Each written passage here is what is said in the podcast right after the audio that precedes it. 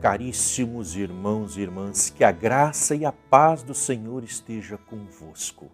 Estamos iniciando mais uma edição do programa Verbum, a Palavra de Deus de nossa Diocese de Santo André, que é transmitida pela TV Mais, pelos podcasts, por mídias sociais de nossa Diocese.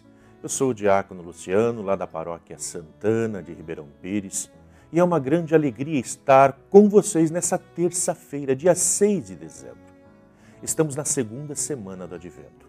Hoje celebramos o dia de São Nicolau, bispo de Mira, lá na Turquia.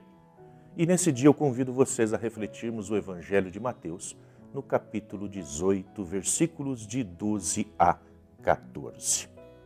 Naquele tempo, disse Jesus aos seus discípulos: Que vos parece? Se um homem tem cem ovelhas e uma delas se perde, não deixa ele as noventa e nove nas montanhas para procurar aquela que se perdeu? Em verdade vos digo, se ele a encontrar, ficará mais feliz com ela do que com as noventa e nove que não se perderam. Do mesmo modo, o Pai que está nos céus não deseja que se perca nenhum desses pequeninos. Palavra da salvação Caríssimos irmãos e irmãs, nesta parábola da ovelha desgarrada, revela-se aqui a verdadeira face de Deus, a do Pai, que não quer perder nenhum de seus filhos, nem mesmo o menor de todos, mesmo aquele mais miserável, mais rebelde, mas pelo contrário, ele o procura incessantemente, constantemente e de mil maneiras diferentes o busca. Jesus mostrou essa face do Pai, indo ele pessoalmente à procura dos pecadores, entrevendo-se com eles, comendo em suas casas, apesar da ira dos mestres da lei e dos guardas das sagradas tradições de Israel. Há um problema aqui que inquieta o espírito de nossos contemporâneos e os lança o descrédito sobre o comportamento de Deus e sobre as crenças cristãs.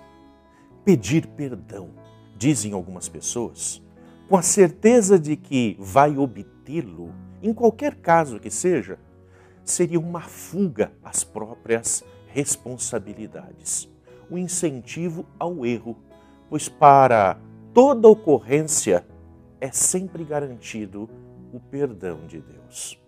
Porém, não se trata só de passar uma esponja e apagar pecados. Deus não apaga o pecado, ele o cobre. A sua misericórdia, a misericórdia de Deus, não é ingenuidade, mas é um convite à conversão de cada um de nós. Convite a praticarmos, por nossa vez, também essa misericórdia para com os nossos irmãos. Deus nos dá o exemplo em Jesus para que nós façamos a mesma coisa.